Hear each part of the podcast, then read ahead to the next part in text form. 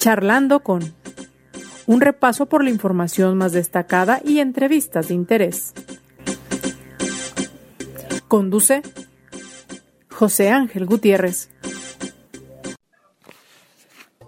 Con el placer de siempre le saluda a su servidor José Ángel Gutiérrez y claro, con la invitación a que permanezca en este su espacio charlando con... Mire, eh, yo sé que hay muchos temas y a todos les decimos este es importante, pero... Y, es real, no mentimos, hay muchos asuntos importantes. Pero cuando hablamos de la trata de personas, sin lugar a dudas, eh, es un rubro al que se le debe poner más atención y hacia el que de repente pocos voltean si hablamos de los políticos, porque a veces sienten que se meten en camisa de once varas y además no es tan popular como para atraer votos. Si hablamos de la sociedad, bueno, no nos gusta hablar de lo feo, de lo que sucede en el entorno, pero que es una realidad. Pero hay quienes sí le entran a este asunto y sin duda a quien le ha entrado durante esta legislatura local en Jalisco, pues ha sido la diputada Claudia Murguía, diputada panista, coordinadora del PAN en el Congreso eh, local. Y por ello, e, e impulsó, pues ahora sí que el aumento de sanciones a este tema de la trata de personas. Y además está alentando la creación de una red de alertadores de trata. Pero mejor no lo platico yo. Mejor saludo a la diputada. ¿Cómo estamos? Buen día. Hola querido José Ángel, buen día, muy bien, contenta de poder estar contigo de nueva cuenta en este espacio. Y sí, mira, describes muy bien eh, un un este tema que sin duda es complicado, triste por la realidad que vive Jalisco, más triste cuando está a la vista de todos y pareciera que no hay la voluntad suficiente de erradicarlo. Hace algunos años la trata no era considerada como tal, eh, era considerada nada más eh, o tipificada en, los códigos como abuso sexual, pero hoy tenemos eh, una ley general de trata que prevé 17 supuestos, entre otros, la explotación laboral infantil, la adopción o la gestión ilegal de la adopción, la corrupción de menores, la explotación sexual con fines de lucro, obviamente, y un sinnúmero de conductas que desafortunadamente han venido diversificándose con el paso de los años, porque esto se ha convertido en un negocio sumamente lucrativo, si no es que el más lucrativo. Y pareciera que hay un pacto de impunidad entre las autoridades y entre los principales eh, promotores y, e, eh, incitadores y obviamente los que cobran las ganancias en este tema, que en su mayoría pues es el crimen organizado. Y ciertamente me fue complejo entrar al tema, querido José Ángel, primero porque te encuentras eh, pues con, con, una pared terrible cuando tú quieres empezar a generar acciones eh, contundentes y te topas con un...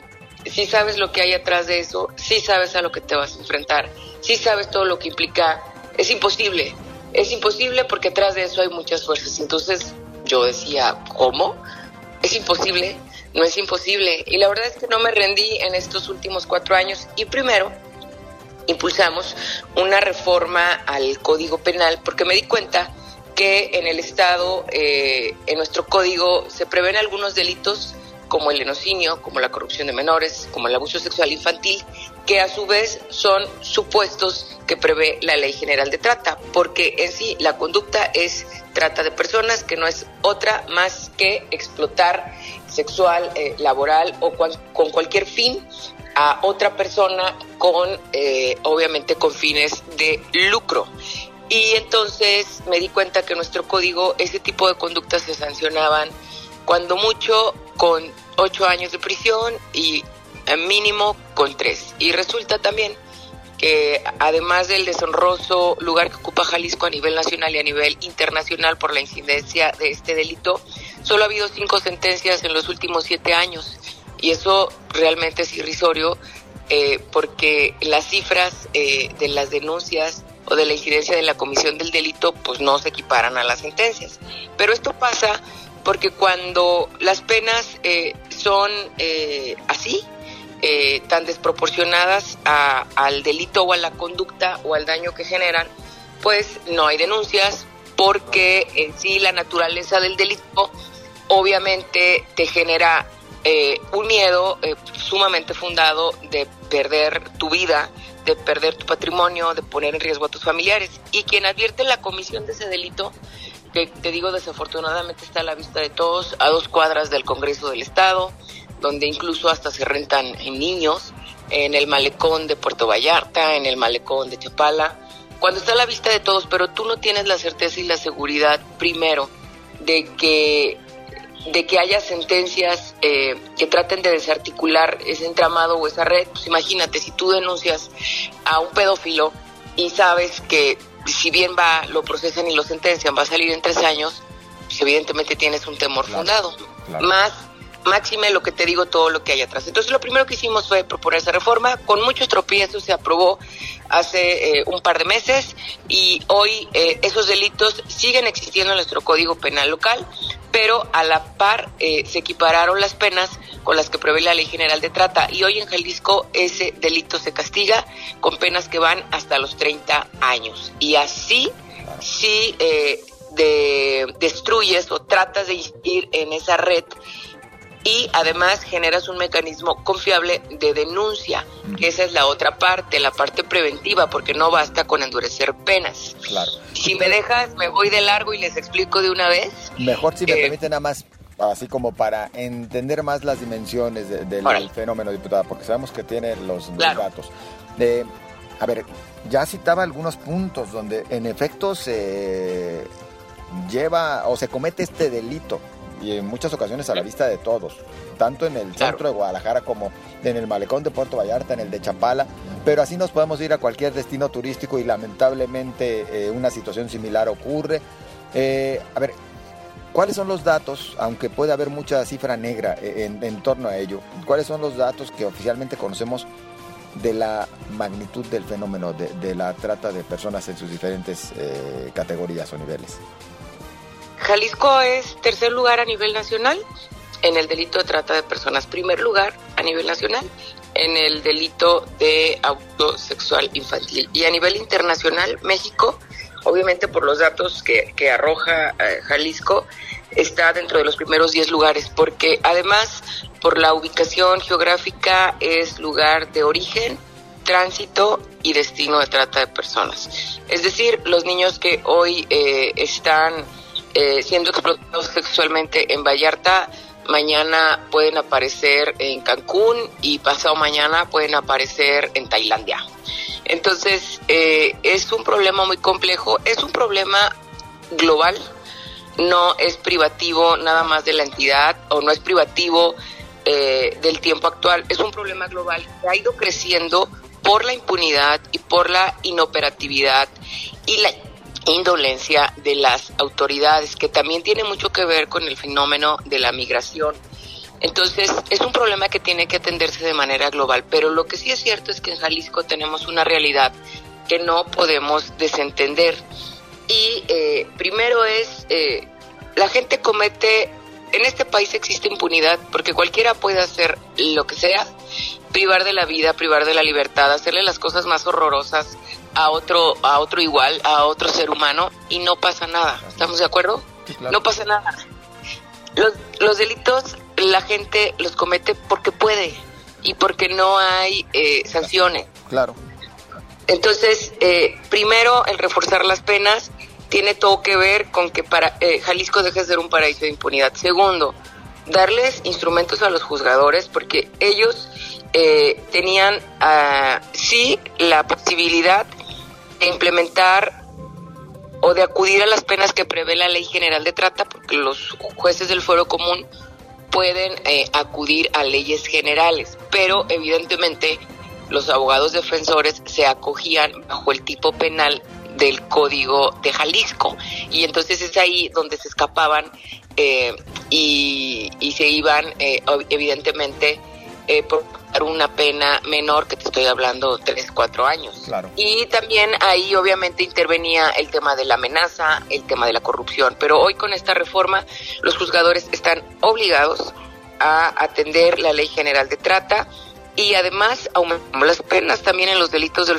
del, del código eh, de Jalisco para que no se escapen ni de una forma ni de otra. Pero pues si no hay denuncia, eh, que es eh, qué carpeta de investigación va a integrar el, juzgador, porque si está a la vista de todos, pero si no hay denuncia, entonces, eh, ¿cómo los juzgadores tienen a la mano los elementos suficientes? Para eso es la red, querido José Ángel. Para que ese delito se consume, eh, participan muchos, muchos entes, muchas instituciones y muchas personas. Te hablo de los restauranteros, te hablo de los hoteles, de los moteles, de las plataformas digitales de transporte público, de los taxis. Eh, es un entramado complejo que estamos tratando de, descifrar para crear una red donde haya un mecanismo seguro y confiable de denuncia y operación efectiva y eficaz de la autoridad para inhibir y para eh, evitar la comisión de ese delito. Esa iniciativa ya la presenté hace unas semanas y espero irme de la legislatura ya por lo menos con el andamiaje legal aprobado para que en la próxima eh, administración estatal, porque también siendo realistas tiene un tema de impacto presupuestal y sin estar aprobada antes del presupuesto de este año, pues va a ser poco real decir que va a estar operando la red del año que entra, pero por lo menos dejar el instrumento jurídico para que podamos ir avanzando en eso. Claro pues esperemos que también se, dé, que se alcancen los tiempos, diputada. Y Así es. O que en el último de los casos, bueno, no se quede en la congeladora en la siguiente legislatura, porque sería una verdadera desgracia. Diputada, perdón, por cuestiones de tiempo, sabemos pues que ya casi está por concluir eh, Claudia Murguía su segundo periodo legislativo en el Congreso local. Y bueno, seguramente también sabemos, es natural, debe tener algunas expectativas para el año electoral 2024. Se vale que desviamos un poquito la atención para que nos platique. Sí, sí, claro, claro, Estamos en, en el tiempo exactamente. Ayer empezó el proceso electoral formalmente.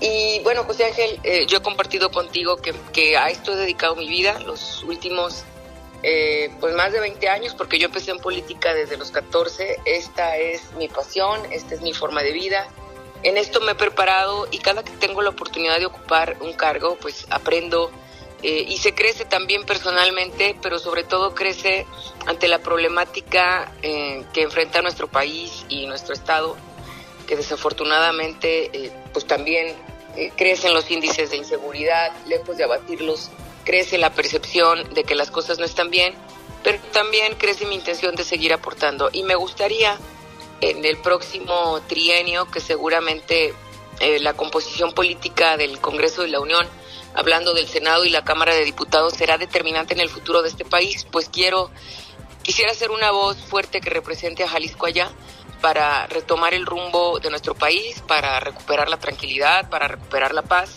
porque hoy eh, más que, políticos o diputados que presenten muchas iniciativas, Hoy se ocupan políticos y senadores y diputados allá en, en, lo federal eh, que den la batalla para romper ese pacto de impunidad que tiene Andrés Manuel López Obrador y el gobierno federal con el crimen organizado, que es lo que tiene a este país vuelto de cabeza. Eso es lo que quiero ser. Legisladora federal. Así es. Bueno, me encantaría, yo he, he dicho, ocupar un espacio en el Senado, pero habrá que esperar a, las decisiones y a la composición del partido que yo represento, que va en una alianza, y estaremos buscando un espacio en el Congreso de la Unión, insisto, sea en la Cámara Alta, que es el Senado, o en la Baja, que es el Congreso. Que por cierto, ya con eso del frente le están haciendo mucho de todos, ¿no? bueno, eh, es, somos tres partidos, eh, José Ángel, que no es la primera vez que, que vamos juntos, pero Queremos cuidar todo, queremos sacar una carta muy fuerte, evidentemente eh, salir eh, lo más unificados y fortalecidos, tomar decisiones importantes. Seguramente el convenio en los municipios, en los distritos, eh, pues va a ser parcial, porque hay que jugar estratégicamente para poder ganar los distritos federales y por supuesto también los locales. ¿Se ha dicho cuándo podría tenerse ya claridad en cuanto a quién va por la gubernatura en Jalisco, eh, por lo que corresponde al frente, quiénes a las alcaldías, es decir, a qué partidos les va a tocar qué? Mira, el domingo viene nuestro dirigente nacional, Marco Copés. Vamos a estar con él en una reunión en el partido. Después entiendo que estará con ustedes, con los medios de comunicación. Estaremos Y ese día es nuestra fecha fatal para registrar nuestro convenio de coalición respecto al tema de la gubernatura. Entonces, seguramente ese día ya tendremos eh, humo blanco. Bueno, entonces ya es cosa de días para que todo... Ya es cosa de días, sí, sí, sí. Ya los términos de ley nos obligan. Y no es que no hayamos atendido el tema, es, te digo, tenemos que tomar decisiones inteligentes y sobre todo estratégicas. Aquí no podemos privilegiar los intereses de ningún partido en lo particular, ni tampoco de personas. Tenemos que sacar eh, una candidata, un candidato, aunque seguramente será candidata, eh, eso sí te lo puedo adelantar, tenemos que sacar una candidata que represente no solamente eh, pues la visión de los tres partidos que vamos a ir juntos, sino también que represente una esperanza para la ciudadanía, que le genere eh, ese ese ánimo de participar y de entender que lo que se trata de política se trata de construir tu futuro y que lo tenemos que construir juntos. Los políticos no somos entes así aislados, raros, pues también somos ciudadanos y también construimos nuestro día a día y eso es lo que estamos buscando en el frente. Diputada, eh, tengo el mal pensamiento, porque así es uno, vaya, mal pensado, eh, de que en una de esas, ya en el proceso electoral, el PAN podría terminar dándole votos, me refiero al tema de la gubernatura en específico, a, Movimiento Ciudadano, con el cual, por cierto, bueno, han tenido alianza eh, ya en otros momentos también. ¿No podría darse eso? Que, que le destinen así como que el voto útil a, Movimiento Ciudadano. bajo ninguna circunstancia, bajo ninguna circunstancia mi partido eh, promovería ni mi partido ni mi persona, porque yo soy la que está hablando contigo. Bajo ninguna circunstancia, ni mi partido ni yo eh, promoveríamos eh, eso, porque Movimiento Ciudadano ya tuvo su oportunidad de demostrar que de verdad tiene un compromiso con México y con Jalisco. Y lo único que yo vi que privilegió Movimiento Ciudadano fue mantener un coto de control y de poder, eh, orbitando alrededor eh, de un grupo político e incluso de una persona y también eh, agachando la mirada y bajando la voz respecto de las decisiones que ha tomado su dirigente nacional. En Jalisco tuvieron eh, los semesistas la posibilidad y la oportunidad de demostrar que sí están a la altura de lo que requiere Jalisco y de lo que requiere México, uniéndose al Frente Amplio por Jalisco y no lo hicieron. Y eso lo único que demuestra, insisto, que es que sus intereses orbitan alrededor solamente de un grupo y bueno, terminamos viendo que alrededor de una imposición en torno a privilegiar a una sola persona. Entonces, bajo ninguna circunstancia, porque no sería en nada útil desperdiciar el voto así. Nosotros tenemos claro qué es lo que necesita Jalisco, qué es lo que necesita México y en eso estamos construyendo. Hicimos la invitación, se desdeñó esa posibilidad de demostrar alturas, eh, altura de miras en un proceso, humildad, generosidad no la hubo Esperemos una contienda limpia, no una elección de Estado, espero. Esperemos una contienda limpia y bueno, nosotros estaremos preparados para, para postular eh, una candidata, un candidato que sí le dé esa esperanza a la gente. como siempre, da gusto platicar con personas que hablen así de neta y directas, como lo hace Claudia Murguía el tiempo es el que ya se nos agotó, pero seguramente habrá oportunidad de platicar mucho más uh, acerca de sus opiniones y sus perspectivas. Así que en, próxima fecha estaremos en contacto de seguro, diputada. Gracias, José Ángel. Te mando un gran abrazo y felicidades por este espacio. Muy amable. Gracias. Hasta luego es la diputada local por el Partido Acción Nacional y coordinadora, por supuesto, de la fracción de Acción Nacional en el Congreso del Estado, Claudia Murguía. Bueno, con temas interesantes sin duda y temas respecto a los cuales también esperamos usted tenga bien hacernos llegar sus comentarios y para ello a la orden en las redes sociales, en Twitter arroba José Ángel GTZ, en Facebook José Ángel Gutiérrez, la fanpage, además, claro, de las redes sociales de Cabecera MX. Lo mejor para usted, pásela bien.